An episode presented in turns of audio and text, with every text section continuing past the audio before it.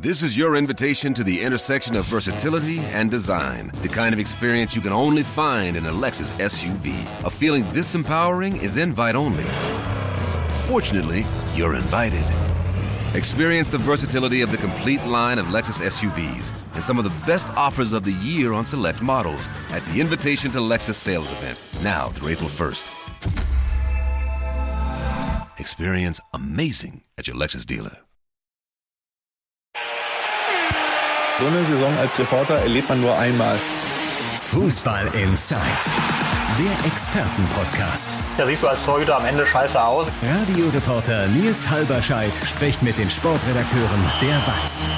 So, jetzt gibt es das deutsche Klassiko. So wird das Ding ja inzwischen tatsächlich gerne mal genannt. Ich persönlich fremde damit noch immer ein bisschen, aber es bleibt dabei, es wird das Match, über das Fußball Deutschland jetzt schon spricht und natürlich auch am Wochenende und darüber hinaus sprechen wird. Und ähm, das, obwohl der FC Bayern München dieses Spiel ja in der Regel für sich entscheidet, ähm, äh, seit äh, 2018 Dortmund zum letzten Mal erfolgreich, eine Ausnahme jetzt das 2 zu 2 in der Hinrunde.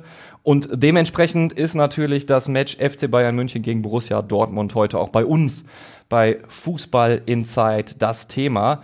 Äh, das Duell Nagelsmann gegen Terzic hätte hier ja vor einer Woche noch auf meinem Zettel gestanden. Ähm, nun besuchen die Dortmunder tatsächlich einen Ex in München. Ähm, ja, Thomas Tuchel hat bei den Bayern übernommen, man kann fast sagen aus heiterem Himmel. Und ähm, ja, über die man, oder ich persönlich kann es nicht anders nennen, Posse rund um den Nagelsmann-Rauswurf reden wir heute nochmal en Detail. Heute mit Andreas Berten. Du bist stellvertretender Funke-Sportchef. Hallo Andreas. So ist es. Hallo Nils. Und dann haben wir hier Christian Wob noch in der Runde sitzen. Und wir reden heute aber nicht über Bochum, sondern du bist heute unser Dortmund-Experte, einfach weil du dich im Ruhrgebiet insgesamt im Fußball sehr gut auskennst. So ist und es. Halt auch äh, bei Dortmund. Und wir wollen natürlich neben dieser ganzen Show rund um dieses Spiel, ja, äh, Trainer raus und Kommunikation bei den Bayern, wie auch immer, Tuchel-Historie auch über das Sportliche reden. Ähm, was spricht vielleicht in dieser Partie für den BVB? wie muss Bayern auftreten jetzt, nachdem sie einen neuen Trainer haben? Ich meine, da werden ja gewisse Erwartungshaltungen auch bei den Bayern in München mit einhergehen. Mein Name ist Nils Halberscheid. Ich bin äh, für MSV Duisburg Reportagen bei Radio Duisburg zuständig und äh, ja, hänge da auch noch als Moderator zusätzlich rum. Fußball Insight gibt's natürlich nicht nur als Podcast, das wisst ihr inzwischen, sondern auch als Vodcast. Könnt ihr auf YouTube unter anderem schauen und lasst uns da gerne ein Abo da. Das äh, gilt natürlich auch für alle Podcast-Anbieter, also Spotify, Apple Podcast und Co. Überall da findet ihr uns und äh, überall da freuen wir uns natürlich auch über ein Abo. Thomas Tuchel. Das ist ein Name, den, äh, den hast du als äh, Fußball interessierte Person natürlich immer wieder äh, gehört in den letzten Jahren. Er hat immer wieder äh, von sich reden gemacht. Und bevor wir über die jüngste Vergangenheit sozusagen reden, ähm, über das reden, was beim FC Bayern letzte Woche passiert ist, lass uns nochmal zurückreisen in die Zeit, in, die, in der äh, Thomas Tuchel BVB-Coach war. Der hat 2015 in Dortmund angefangen, Christian. Und ähm, er musste ja damals in ziemlich große Fußstapfen treten. Genau, also wenn man sich so an diesen ja, Sommer 2015 zurückerinnert, da wusste man ja irgendwie nicht so ganz, was man vom BVB erwarten sollte. Also sieben Jahre Jürgen Klopp äh, waren geendet, ähm, ein halbes Jahr vorher stand man auf einem Abstiegsplatz, äh, es wurde gepfiffen, ähm, es gab ja Szenen, die es so in Dortmund sehr, sehr lange nicht mehr gab. Und ja, dann kam Thomas Tuchel äh, zum BVB, waren sofort diese Vergleiche da, Ex-Mainz-Coach, ähm, der irgendwie so der, das große Trainertalent zu diesem Zeitpunkt war in Ja. Deutschland. Also ja, doch vielleicht sogar vergleichbar mit Nagelsmann, ein bisschen älter natürlich zu dem Zeitpunkt schon. Ähm, aber er hatte dann seinen ersten großen Job. Und wenn ich mich dann äh, richtig zurückerinnere, ähm, hat von Anfang an den, ja, das BVB-Spiel äh, ja nicht revolutioniert, aber schon seine Akzente verpasst. Die haben sehr, sehr guten Fußball gespielt, haben eine eigentlich punktetechnisch überragende Saison hingelegt. Ähm, Mikitarian, Gündogan, Hummels, die haben, haben damals ja alle noch beim BVB gespielt. Es kam der für viele vielleicht unbekannte Julian Weigel, der dann mit, Ja. ich glaube, 18 oder 19 direkt der absolute Chef geworden ist beim BVB. Ähm, ja, war einfach eine sehr, sehr gute Saison 2015, 2016, die man da hingelegt hat. Und ja, die, so wenn man jetzt zurückblickt, hätten die Bayern damals nicht eine ihrer überragenden Saison, Saisons gespielt, hätte sich vielleicht in der Meisterschaft für den BVB enden können damals. Andreas, wenn du dich zurückerinnerst, äh, Jürgen Klopp geht. Es hat sportlich dann, die goldene Zeit war vorbei unter ihm bei, bei Borussia Dortmund. Und dann kommt da dieses Jahr halbwegs unbeschriebene Blatt. Was hattest, wir, äh, hattest du ihn damals schon auf dem Zettel? Als möglicher Dortmund-Coach? Dortmund ja, also das war natürlich schon so ein Schritt, der relativ naheliegend war für ihn, glaube ich. Ähm, er hat in Mainz hervorragend gearbeitet und ähm, er hat dann auch eigentlich ähm, aus rein sportlicher Sicht in Dortmund direkt eingeschlagen, muss man einfach ganz klar so sagen. Die haben einen hervorragenden Fußball gespielt. Ich habe damals noch berufsbedingt selber viele Spiele vom BVB begleitet. Mhm. Ähm, für mich war Thomas Tuchel eigentlich zu der Zeit also in der Nachbetrachtung, er war für mich beim BVB der Grund, weshalb man heute nicht über eine zehn äh, Meisterschaften-Serie vom FC Bayern sprechen müsste. Ja. Die waren damals so gut, er hat äh, wirklich geschafft, hervorragende Talente noch besser zu machen. Also es hat alles sehr gut funktioniert auf dem Platz. Und ähm, das war wirklich eine Truppe, die durchaus in der Lage gewesen wäre, Bayern München auf Sicht äh, mehr Paroli zu bieten, als es in der Vergangenheit war. Auf Sicht, und da ist ja schon der Punkt. Ich glaube, die erste Saison, ich hoffe, ich verdrehe es jetzt nicht, schließt Tuchel auf Platz zwei ab. Mhm. Die zweite auf dem dritten Platz, äh, wenn ich mich recht erinnere. Holt dann ja in der zweiten Spielzeit sogar den DFB-Pokal mit Dortmund. Ähm, ja, und dann war's das auch schon mit dem Kapitel Thomas Tuchel beim BVB. Ja, ähm, gut. Das ist ja bekannt, dass halt äh, da die Verwerfungen eher auf äh, anderer Ebene als am ja. Trainingsplatz stattgefunden haben. Ähm, ja, ich glaube einfach, äh, sportlich gesehen wäre Thomas Tuchel definitiv der Mann gewesen, der Borussia Dortmund eine Meisterschaft in Kürze hätte schenken können, definitiv. Ja. Wenn wir nochmal die Geschichtsbetrachtung weiterführen, was ist da passiert zwischen den Dortmund-Bossen und Thomas Tuchel beim BVB?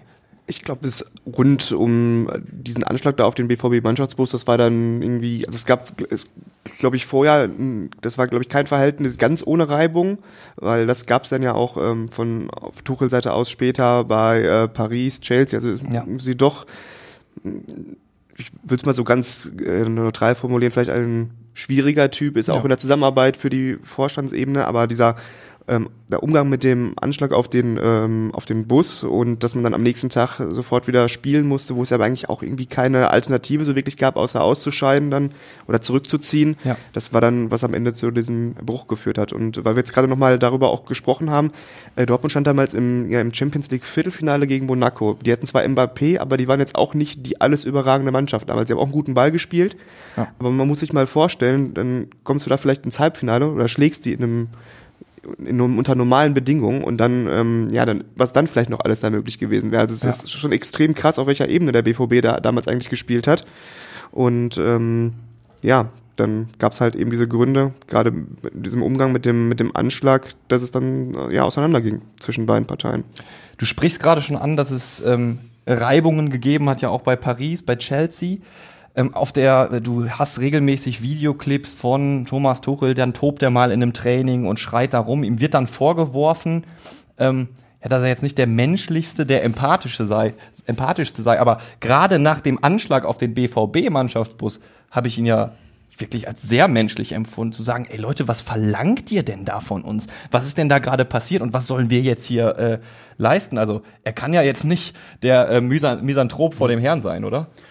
Ja, er hat schon ein sehr, sehr einnehmendes Wesen, wie man so äh, an das ist sehr schön Stellen hört. Ja. Ne? Also, ähm, und wenn es dann halt irgendwie zum Aufeinandertreffen der Alpha-Tierchen kommt, ähm, die es ja auch in der Führungsetage von Borussia Dortmund durchaus gibt, dann kann ich mir durchaus vorstellen, dass es dann irgendwann auch mal, ähm, dass man an einen Punkt kommt und sagt, okay, jetzt vor Feierabend und ähm, so ähnlich wie gesagt war es ja dann auch bei Paris und ähm, bei Chelsea zuletzt, wo halt sich Spieler äußerst positiv geäußert haben, gesagt haben, Bombentrainer, ich glaube, Neymar war er doch, glaube ich, der beste Trainer der ja. Welt.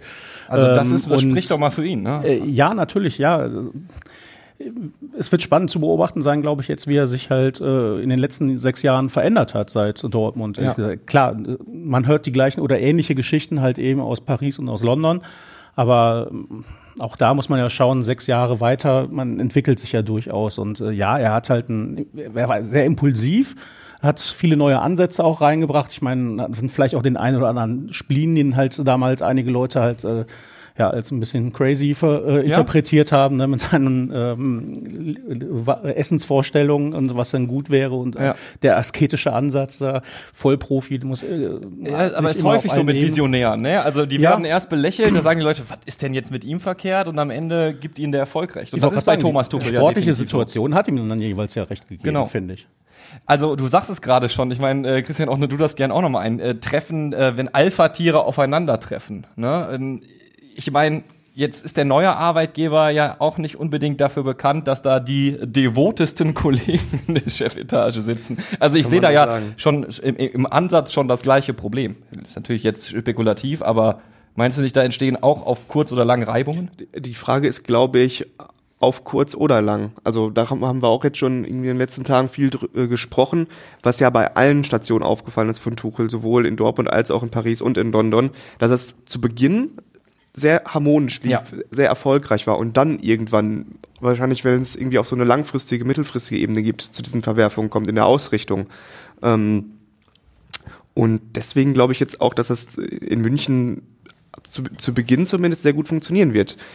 Und dann wird natürlich früher oder später schon, das haben wir ja auch unter schon bei Flick gesehen, jetzt im Nagelsmann-Fall ganz besonders, diese, diese Spannung auf dieser Vorstandsebene mit Salihamidzic, mit, Ja. mit Kahn, mit Heiner, wo man sich eigentlich genau fragt, was, also was er da, also wie viel Macht er da wirklich so hat. Es gibt immer noch, dass äh, der, der Kollege Höhnitz vom Tegernsee lospoltert und äh, irgendwie seine Meinung dazu abgibt. Ja.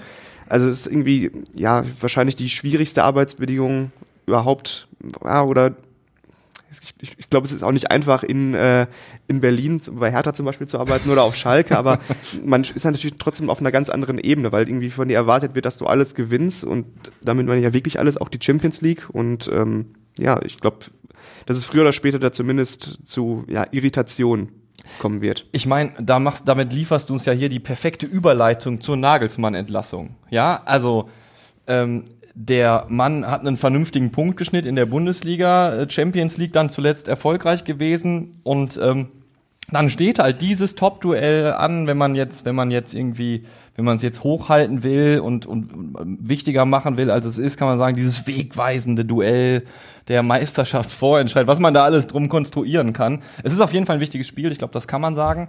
Und Bayern sagt, ja, unseren Chefcoach, den, den setzen wir mal vor die Tür. Erste Frage an euch, habt ihr Vergleichbares schon erlebt? So direkt jetzt nicht, nee. Also klar, man hat die Situation, der Tabellenzweite oder von mir auf der Platz zwei abgerutschte Liga Primus äh, feuert die Situation vor, äh, feuert den Trainer vor so einem Topspiel. Da muss man schon sagen, das ist, das kann ja nur in München pass- passieren, ehrlich gesagt. Ne? Also ähm, nee, vergleichbare Situation nicht. Ähm, ich würde es allerdings auch jetzt als zu kurz gedacht äh, festmachen, irgendwie, wenn man sagt, ja, es geht jetzt nur darum, vor dem Spiel gegen Dortmund sind sie auf Platz zwei gerutscht. Also es waren schon, glaube ich, sehr deutlich äh, vernehmbare andere Gründe, die da eine Rolle gespielt haben in der langfristigen beziehungsweise in der persönlichen Art irgendwie, ähm, wie man ähm, da miteinander gearbeitet hat. Und ähm, das hat, glaube ich, nichts dergleichen mit der aktuellen ähm, Tabellensituation Situation zu tun. Natürlich muss man auch, auch die sportliche Perspektive mit da reinrechnen, weil Bayern München spielt in der Bundesliga. Ähm, das ist ja völlig konträr zum Auftritten in der Champions League. In der Rückrunde eine äußerst äh, komische Rolle, äh, inkonstant, nicht gut, also nicht den Ansprüchen des FC Bayern genügend. Das muss man vielleicht sagen. Bei einem anderen Profi-Fußballverein wäre das noch top. Ne, da würden alle sagen, gut, geht den Weg weiter so. Aber Christian, du hast es gerade schon angerissen. In Bayern, in München ticken die Uhren halt ein bisschen anders, ne? Ja, also es war auch äh, gerade, was ich ganz interessant fand, ähm, dass auf der PK danach äh, Salihamidzic als Beispiel zum Beispiel die Bochum-Spiele genannt hat. Da sind die mit einem Torverhältnis von 10 zu 0 in zwei Spielen rausgegangen. Und er hat sich quasi darüber beklagt, dass diese Auftritte nicht so ja, überzeugend und eindeutig waren, äh, wie man sich das eigentlich in München der Arbeit äh, erwartet. Und ähm, ich glaube, er hat da, da vor allem das Rückspiel gemeint, was sie ja 3-0 gewonnen hatten, wo es aber dann doch, ja, wo Bochum dann durch den Hofmann-Kopfball zum Beispiel relativ nah auch am 1-0 Ja. war. Am Ende natürlich chancenlos war, klar. Aber ähm, ja, ich finde, es ist schon ein, also wirklich ein krasses Signal auch so für diese, für die ganze Bundesliga, was da wirklich erwartet wird. Also die erwarten ja wirklich, dass du vielleicht jetzt Dortmund und Leipzig ausgenommen, aber gegen alle anderen Gewinnst. und zwar deutlich und haushoch und super dominant. Also finde ich schon, äh, finde ich schon bemerkenswert Also irgendwie. vielleicht ist das von meiner Fußballwelt, von meiner persönlichen, äh, ich halte es ja mit einem äh, Drittligaverein äh, aus dem Ruhrgebiet, einfach zu weit entfernt. Aber ich kann mir da nur an den Kopf packen und auch diese diese kla- klassischen Thekengespräche, die du ja auch dazu führst, wenn du so eine dicke Meldung hast. Also ich meine, drüsel es vielleicht noch mal aus, Andre, äh, auf Andreas. Du hast ja gesagt, neben den sportlichen Gründen hat es ja wohl noch andere gegeben. Ja, also zu den sportlichen Dingen, ähm, natürlich ist es auch, muss man ja sagen, es ist ein Unterschied, wenn Bayern München schlecht in die Saison startet und zehn Punkte Rückstand auf Borussia Dortmund aufholt, dann ist das Normalität. Also dann sind sie zwar schlecht gestartet, aber dann ist ja alles wieder im Fluss soweit. Wenn sie aber halt äh, in diesem Jahr neun Punkte vor, 19 Punkte waren es, glaube ich, äh, so viel Vorsprung verspielen, Ja. dann äh, ist da eine ganz andere, geht davon eine ganz andere Wirkung ja aus. So und das hat sicherlich auch den sportlichen Teil mit begleitet bei dieser Entscheidung. Ja, ansonsten, ähm, ich, ich glaube, dass es äh, Julian Nagelsmann versucht hat. Ich meine, er ist noch relativ jung, er kann nicht die Erfahrung haben, die andere haben. Ich glaube, er ist äh, fachlich gesehen ein Top-Trainer, ähm, der vielleicht auch hier und da mal seine Spieler ein bisschen überfrachtet. Aber ich glaube, er kam nach München und hat dann auch so gemerkt, irgendwie, da sind wir wieder bei Alpha-Tieren und davon gibt es dann, glaube ich, in, äh, in München noch mal ein paar mehr als in Dortmund. Ähm, ich muss da irgendwie auch mal einen Platz finden. Ich muss mich behaupten. So. Und ähm, der Schuss ist irgendwo auch ein bisschen nach hinten gegangen. Er hat ja auch immer, und das ist ja fast schon für, also immer mal wieder, muss man richtigerweise sagen, das für, für Bundesliga-Feld ist fast schon unüblich, so ein bisschen davon geredet, ja, in so einem großen Verein, da muss man ja immer aufpassen, wen man um sich hat, alles andere Ja. ist ein Haifischbecken. Ja. Ich kann mir vorstellen, dass das ja schon eine Art der, ich nenne es mal Transparenz in Anführungszeichen ist, die vielleicht einigen im Bayern-Vorstand gar nicht mal so gut schmeckt. Ja, also da bin ich, äh, bin ich ehrlich gesagt nicht so nah dran, aber ich finde, dass äh, auch das sind wieder bemerkenswerte Aussagen irgendwie, wenn du so über deinen, deinen Arbeitgeber sprichst und deine direkten Vorgesetzten. Also das ist ja, in anderen Branchen kann man sich sowas ja irgendwie so, klar, die stehen nicht so in der Öffentlichkeit, aber sich das gar nicht so irgendwie vorstellen. Ne? Es war ja eher, eher indirekt immer, wenn er sowas geäußert hat, ne? Aber Aber überhaupt, dass er es geäußert hat, das reicht ja, Ja. schon irgendwie, ne? Ja. Also Ja, aber ganz ehrlich, ich fand das äh, auch nicht verkehrt. Und ähm, zu zeigen irgendwie, hey, hier ist jemand, der seinen eigenen Kopf hat, ähm, der seine Vision hat, der das äh, durchsetzen möchte. Ähm, ihm haben dann ein paar Dinge gefehlt letztlich, äh, um damit alle zu überzeugen. Und sicherlich spielen da auch mal irgendwann gekränkte Eitelkeiten eine große Rolle bei der Bewertung. Machen wir jetzt mit dem Menschen weiter oder eben nicht?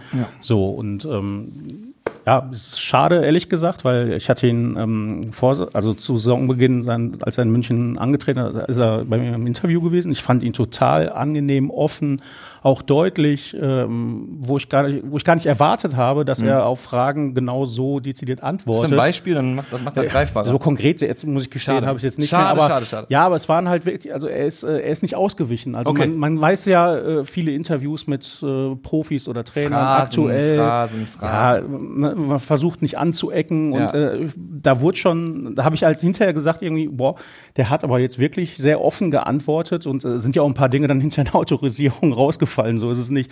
Also ähm, da ist dann schon was gewesen. Äh, oder da, da konnte man merken, ja, der hat seinen, äh, der will seinen eigenen Weg gehen und ähm, ja, er ist halt nicht so weit gekommen, leider Gottes. Ich Ja. glaube, auch mit äh, Julian Nagelsmann würde es äh, am Samstag so ausgehen, wie es ausgehen wird. Okay, da kommen wir, da kommen wir später noch zu. Vielleicht ein Satz noch dazu, wenn man das jetzt nochmal auf so, auf so eine sportliche Ebene sieht oder zieht, was dann in den letzten zwei Jahren da passiert ist. Also die sind letztes Jahr natürlich wieder souverän Meister geworden, sind dann in der Champions League gegen Villarreal ausgeschieden, was auch, glaube ich, so ziemlich, also was ja wirklich das, das Schlimmste ist, was den Bayern irgendwie passieren kann, gegen so eine Mannschaft auszuscheiden. Wie wurde Villarreal auch im Vorfeld behandelt? Ne? Genau, also man hat so- so, ja, der kleine So Gegner. Richtung da. Freilos. Genau, schon, ne? freilos. Das war so, das war so die Anmutung, die man da wahrgenommen Und hat. Ja. dann ist im Sommer Lewandowski gegangen, der so viele Tore für Bayern geschossen hat, äh, wie du, äh, wie man glaube ich schon gar nicht mehr zählen kann. Ja. Dann haben sie Manet geholt, weil sie Manet holen konnten. Irgendwie so ein, System, so einen Platz im System hatte er nicht, deswegen ist jetzt Choupo-Moting Mittelstürmer. Ja. Und ähm, der der ist halt auch in der sportlichen Ausrichtung einfach wahnsinnig viel schiefgelaufen. Das muss man ja auch sagen. Und das ist nicht unbedingt die Sache des Trainers, sondern auch irgendwie der, der sportlichen Führung. Ne? Und dann, was dieser ganzen Sache eigentlich die, Kro die Krone aufgesetzt hat, war, glaube ich, die einfach der Umgang oder die Art und Weise damit, dass du das Donnerstagabend äh, äh, erfährst als Trainer und er hat dann ja auch direkt gesagt, äh, also noch habe ich es nicht gehört Genau. und hat die, ist, hat die total auflaufen lassen damit natürlich und den schwarzen Peter so den, Ba- dem, Vorstand zugeschoben. Sie mussten das dann irgendwie korrigieren, das kam dann auch am Freitag relativ spät alles erst und es war einfach so eine, ja, schon so ein unwürdiges Schauspiel irgendwie dann. Generell Definitiv, ja. Kommunikation innen, außen bei den Bayern von Maulwürfen geprägt. Äh, das ist alles nicht so elegant, oder? Nein, natürlich nicht. Also äh, wie das abgelaufen ist, war natürlich dann auch sehr schmutzig. Wobei wir jetzt, glaube ich, nicht darüber befinden können, wer jetzt das äh, äh, Loch in der Informationskette war oder wer da was durchgesteckt hat. Ähm, die einen sagen, es waren die anderen und andersrum Ja. genauso. Also da können wir uns, glaube ich, gar nicht drauf verlassen, wer da jetzt irgendwie den anderen den schwarzen Peter zuschiebt. Du hattest aber, und darauf können wir uns einigen, auf jeden Fall eine sehr kuriose Situation auch bei Feldinterviews in der Länderspielpause, wo dann Spieler gesagt haben, ach so, ähm, der Coach ist weg. Also, ne? Cancelo konnte es, glaube ich, da gar nicht glauben. Genau, genau, das ist das beste Beispiel. ja. So, ja, Trainer weg, okay. All, dann wünsche ich ihm alles Gute. Also äh, klar, wir können nicht rausfinden, wo die Informationskette das sind durchbrochen worden natürlich ist, aber Indizien dafür, dass das äh, auf Vereinsseite Ja. äußerst äh, ja, wir schäbig können zumindest feststellen, ist. dass es nicht vernünftig und ja, so wie es ablaufen auch sollte schäbig gelaufen ruhig, ist. Können wir schäbig, ruhig sagen. nennen ja, wir es doch, schäbig. Also auf der einen Seite war es schäbig, auf der anderen Seite finde ich es legitim, sich solche Gedanken zu machen. Und äh, es sieht natürlich wahnsinnig komisch aus zu so einem Zeitpunkt, wo man halt noch Zweiter ist, Richtig. Äh, tolle Champions League spielt, aber auch der detaillierte Zeitpunkt, an so einem Donnerstagabend in der ersten Woche von einer zweiwöchigen Länderspielpause, das fand ich zum Beispiel, warum nicht vorher, warum nicht, äh, ja, vielleicht auch nach dem Dortmund-Spiel, aber dann hast du auch nur natürlich einen Tag vor City oder zwei Tage, ist natürlich auch nicht optimal, also, also dieser Donnerstagabend fand ich auch schon irgendwie so ziemlich komisch. Ich glaube, die Verfügbarkeit von Thomas Tuchel spielt in dem ganzen äh, Konstrukt, in der ganzen Entscheidungsfindung eine riesengroße Rolle. So, es zeichnete sich ab, dass bei Tottenham Hotspur Antonio Conte nicht mehr lange wahrscheinlich Trainer sein würde. Man weiß nicht genau, wie bei Real Madrid es mit Carlo Ancelotti weitergeht. Bayern München wollte Thomas Tuchel schon mal äh, vor fünf Jahren holen. So, jetzt hat man noch das Ergebnis aus Leverkusen gehabt, die Spielweise dort, die jetzt auch nicht gerade besonders äh, für Julian Nagelsmann sprach, auch wenn man das nicht auf 90 Minuten natürlich insgesamt reduzieren sollte. So, und dann haben die einfach Nägel mit Köpfen gemacht. Äh, die grundlegende Entscheidung, dass sie nicht zufrieden waren und da was machen müssen, haben sie, glaube ich, schon noch äh, schon länger äh, treffen können, ehrlich gesagt. Ja.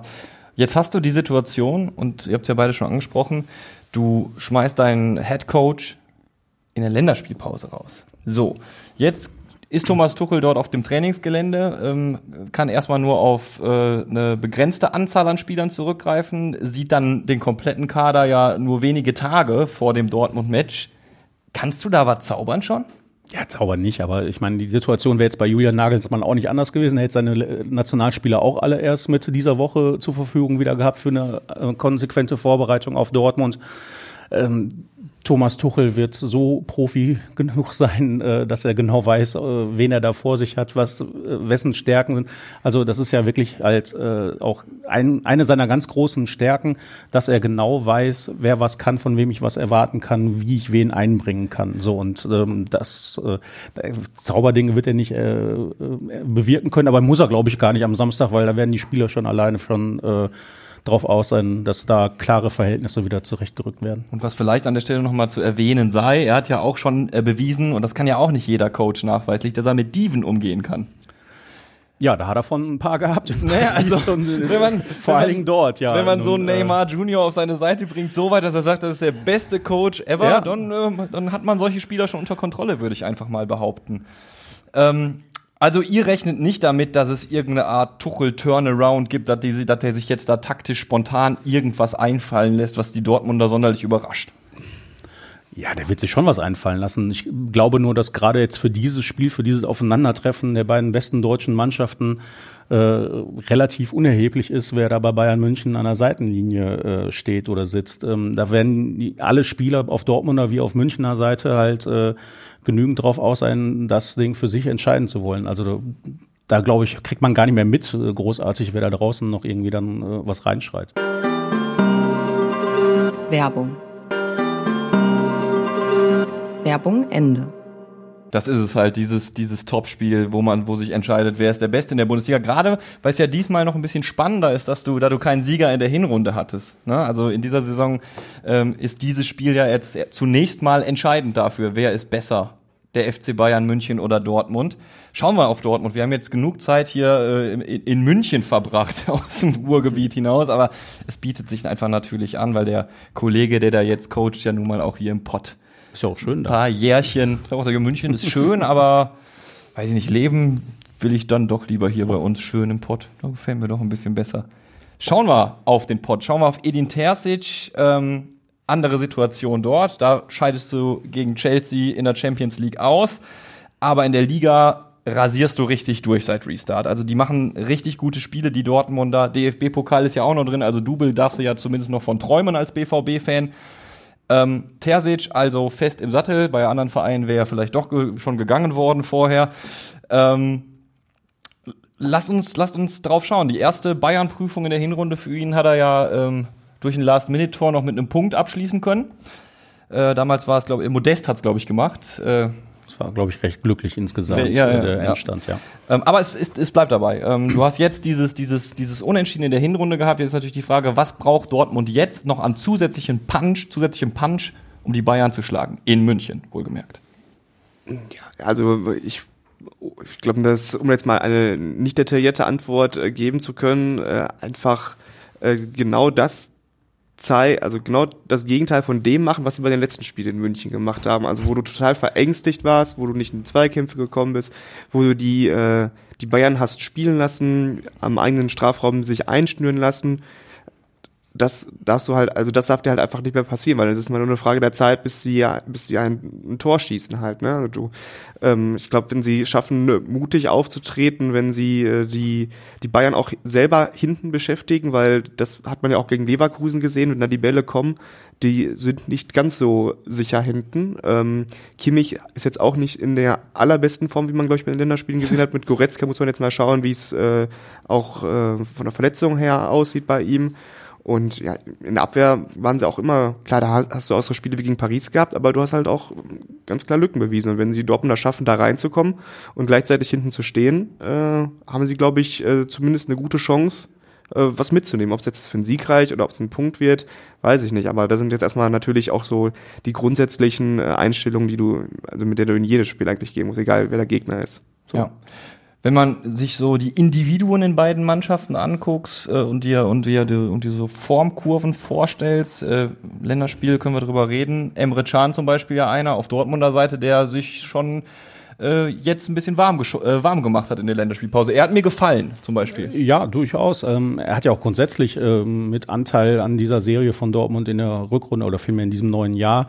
Ähm, und er wirkte ja auch irgendwie schon so, als wenn er sich beinahe beim BVB aufgegeben hätte. Ähm, kann ich jetzt nicht unterstellen, aber die Wirkung war so auf mich irgendwie äh, als Leader geholt, äh, berechtigt zu dem Zeitpunkt, weil er auch genauso auftrat zuvor und dann halt irgendwie gar nicht so auf dem Platz aufgetreten als ja wirklich einer, der die Mannschaft auch mitreißen kann. Und das hat sich, äh, da hat er den äh, Turnaround hinbekommen. Das ist gut.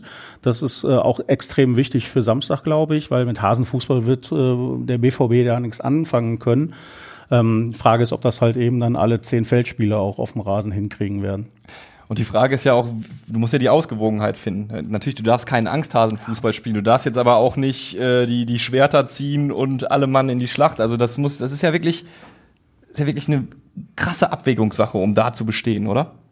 Ja, also ich, das sind so, wenn man, vielleicht könnte als Blaupause, ähm, gut, dass das vielleicht das Hinspiel gegen Chelsea, äh, also das Champions League Hinspiel, da waren sie schon, klar, die haben auch Chancen zugelassen, aber Ja. waren dann halt auch sehr effektiv äh, in den Kontern. Ähm, das könnte sicherlich eine, ein Mittel sein, aber ich, ähm, auch das ist natürlich schwierig, das darfst du dich halt nicht darauf verlassen, weil das geht halt auch nicht lange gut. Ne? Und ein Also Mittel aus, aus Chelsea brauchst du vielleicht auch noch, und zwar äh, das Quäntchen Glück, was sie einfach im Hinspiel hatten bei diesem, bei diesem 1 zu 0. Ja. Ne? Wenn du das noch mitnimmst, dann äh, steigen deine Chancen natürlich. Was, was vielleicht für die Dortmunder spricht, ist, es haben schon Mannschaften dieses Jahr oder diese Saison in München gepunktet, die deutlich unter, qualitativ deutlich unter dem BVB anzusiedeln sind. Also Das Es war jetzt aber noch unter Nagelsmann. Und jetzt Das ist der Tuchel da. Das stimmt. Das ist das Das Problem stimmt. der Dortmunder in Das dem stimmt. Fall.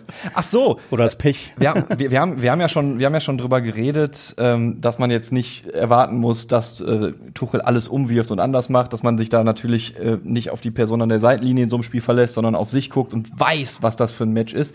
Glaubt ihr beide an diesen berühmt-berüchtigten Trainer-Momentum-Effekt?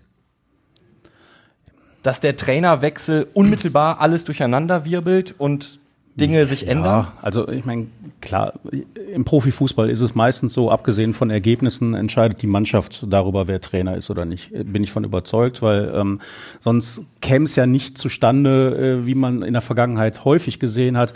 Mannschaft A spielt schlecht, äh, wechselt den Trainer, äh, spielt danach wie ausgewechselt. Genau. Ja, sorry, also, nee. Also ähm, deswegen glaube ich auch ta tatsächlich, dass äh, das Argument bei Nagelsmann, er hätte die Kabine verloren, ähm, sicherlich jetzt am Wochenende einen entscheidenden Faktor spielen wird, weil ähm, wenn du wirklich halt glaubst, irgendwie, du hast nicht so das Vertrauen zu deinem Trainer, gehst auch nicht zu ihm mit ähm, Problemen oder Ideen ähm, und dann, dann hemmt dich das und dann, ja gut, dann ist es halt so, ich meine, in München wird wahrscheinlich immer noch so die Mentalität sein, ja, wir sind der FC Bayern, mir ist an mir. Ja, am Ende regeln wir das schon irgendwie, ne? aber ähm, jetzt gebe ich jetzt gerade mal auch mal nicht vielleicht 100 Prozent. Also ich glaube schon, dass das immer eine Rolle mitspielt und ähm, ja, nochmal unter Tuchel wird sich das, äh, glaube ich, schon jetzt ändern. Oder bei, unter jedem anderen Trainer hätte es sich jetzt geändert, der halt neu da ist, glaube ich schon. Also gar nicht mal so dieses, dieser sagenumwobene Momentum-Effekt, sondern eher. Trainereffekt. Also ich glaube, Äh, dass man ja diesen Trainereffekt halt unter zwei Gesichtspunkten sehen muss. Einmal, ähm, also er, grundsätzlich ist es ja erstmal so, dass äh, die eine Mannschaft den, oder ein Verein den Trainer auswechselt, die gerade wahnsinnig viele Spiele am Stück verloren hat oder nicht mehr gepunktet hat oder nur äh, nicht mehr gewonnen hat. Das ist jetzt in München anders. Also wenn die Ja. jetzt gewinnen, kann man, glaube ich, nicht sagen, äh, oh, der Tuchel hat jetzt alles äh, umgedreht, äh, weil sie mal wieder gewonnen haben, bei weiß ich nicht, wie viele Punkten sie schon haben. Ähm, und ähm, spielerisch glaube ich schon, dass das nicht so schnell irgendwie so ein Effekt zu sehen ist, aber ähm, es ist halt auch, gerade bei diesem, bei diesem Trainereffekt-Ding ist es halt auch so ein statistisches Teil. Du hast eine Mannschaft, die irgendwie ähm, die Qualität hat, zehn Spiele äh, in der Saison zu gewinnen. Sie gewinnt sieben Spiele nicht. Ja, wie hoch ist denn die Wahrscheinlichkeit, dass sie dann das achte Spiel mal endlich wieder gewinnt? So, das muss Ja. man ja auch mal dazu berechnen. Ja. Ne? Aber weiß nicht, ich finde immer so bei Spitzenmannschaften mit Trainereffekt, ähm, weiß ich nicht, muss man glaube ich so ein bisschen, ähm, ja,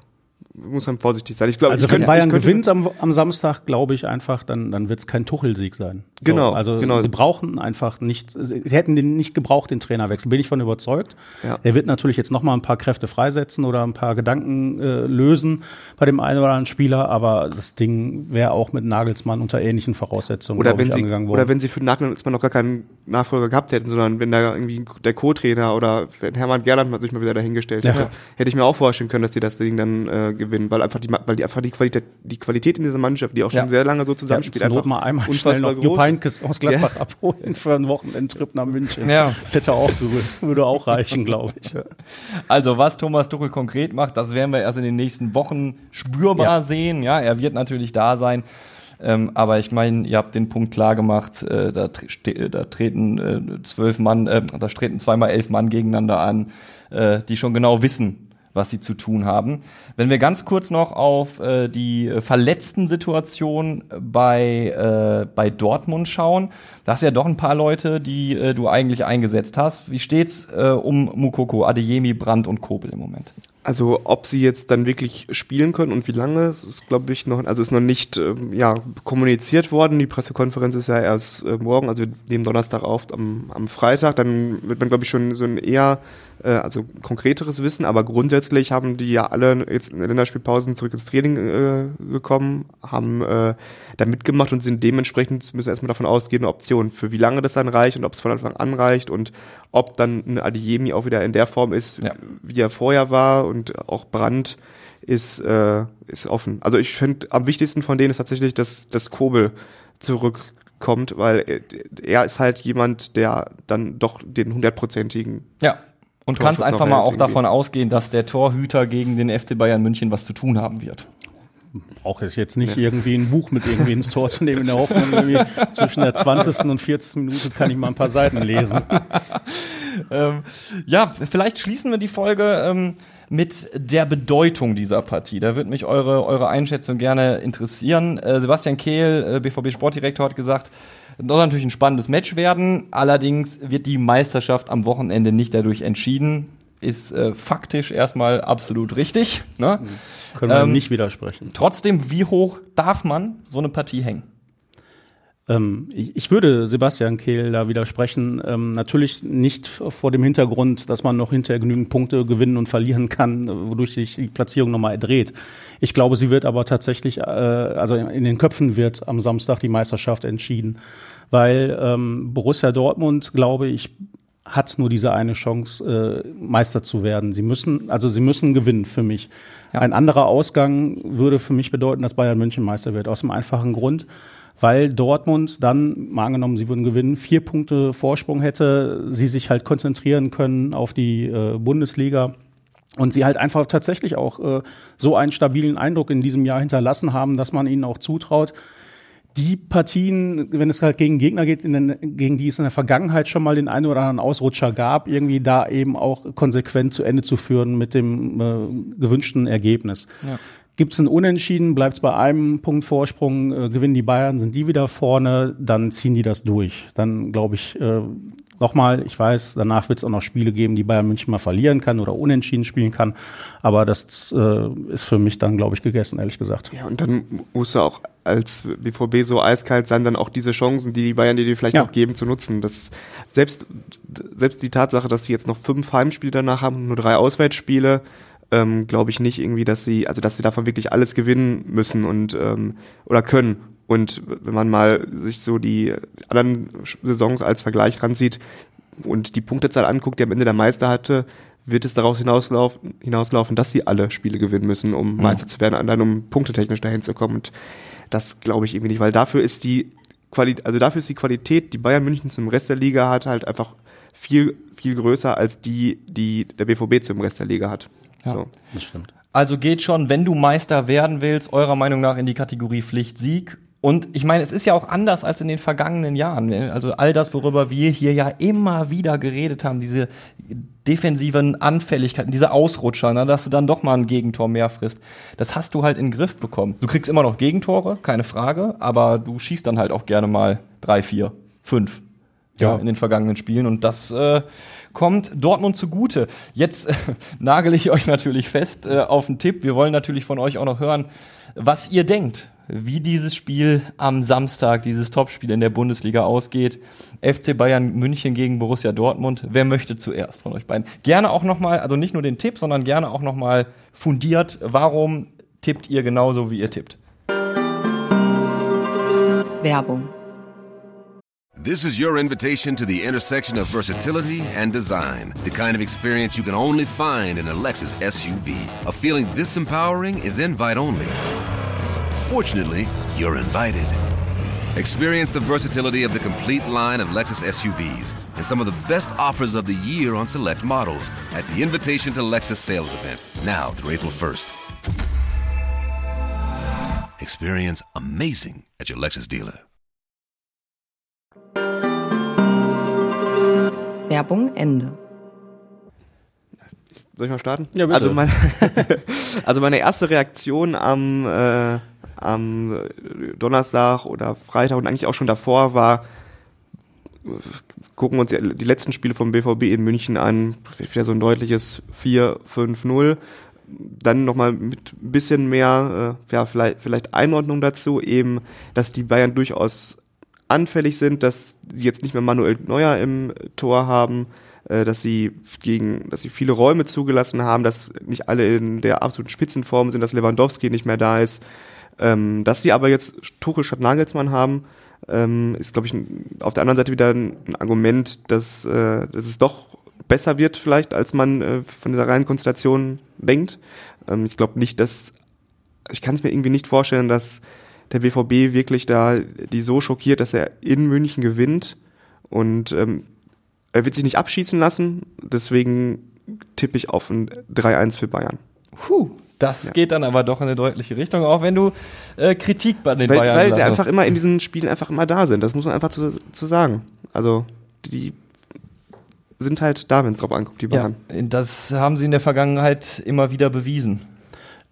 Ich gehe noch ein bisschen weiter, ehrlich gesagt. Okay. Ja, weil ich kann es mir nicht anders vorstellen. Ich glaube, ähm, ich habe gerade gesagt, dass es kein Tuchelsieg werden wird, äh, wenn Bayern München gewinnt. Ja, aber ich glaube, der wird da so bis unter die Haarspitzen äh, mit äh, Motivation, Adrenalin reingehen, weil er es einfach Borussia Dortmund, weil er es äh, Aki Watzke zeigen möchte.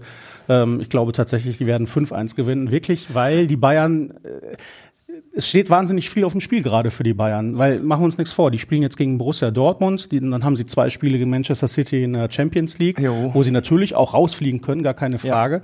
Ähm, Pokal lasse ich jetzt mal von der Bedeutung her ein bisschen außen vor, aber diese drei Partien, Meisterschaft und Champions League äh, zu verspielen innerhalb kürzester Zeit, ist für einen neuen Trainer, egal wie er heißt, äh, eine riesen Herausforderung, eine riesen Belastung.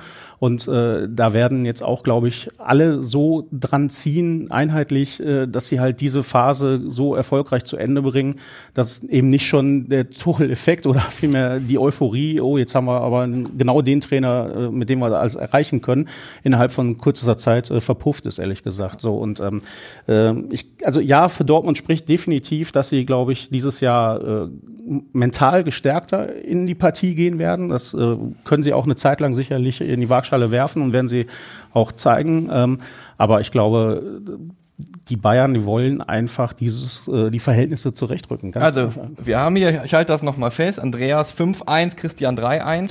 Ja, jetzt seid ihr, jetzt seid, jetzt habe ich ja hier, ich bin ja, habe ja hier immer eine privilegierte Position. Ihr seid ja die Experten, ich bin nur der Moderator. Das heißt, ich darf auch den Fußballromantiker äh, nach wie vor raushängen lassen. Und ich darf einfach sagen, dass ich mir wünsche, dass Dortmund das gewinnt, dass man einfach, äh, dass man einfach mal äh, keinen Angsthasenfußball in München sieht, sondern dass sie einfach mit breiter Brust und spektakulär auftreten.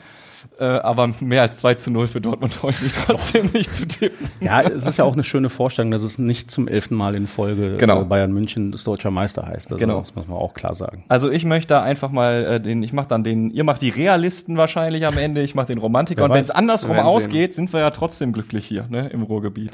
Lass uns hinterher gerne beschimpfen. Also schlimm, so schlimm seid ihr, Gott sei Dank nicht, liebe Community. Christian, Andreas, vielen Dank, dass ihr heute da gewesen seid. Sehr gerne. Ähm, äh, für euch gilt natürlich wie immer, ich äh, betone es sehr gerne nochmal, äh, Abo freut uns wirklich mega gut, äh, mega, mega gut. Freut uns, me freut uns auch mega gut, wenn ihr ein Abo da lasst. Also Spotify, Apple Music und Co. Äh, wie gesagt, immer gerne abonnieren. Auch unseren Podcast auf YouTube gerne schauen. Und ähm, ja, ich wünsche euch ein sehr angenehmes Fußballwochenende. Wenn ihr Kritik habt, geht das äh, an hallo at fußball-insight.de oder ihr schreibt uns eine WhatsApp-Nachricht, schickt eine WhatsApp-Sprachnachricht. Alle Infos dazu in den Show Notes. Wir sehen oder hören uns dann nächste Woche. Macht's gut, bis dahin. Ciao. Fußball Inside, der Expertenpodcast. Von den Lokalradios im Ruhrgebiet und der Watz. Jeden Donnerstag neu, überall, wo es Podcasts gibt.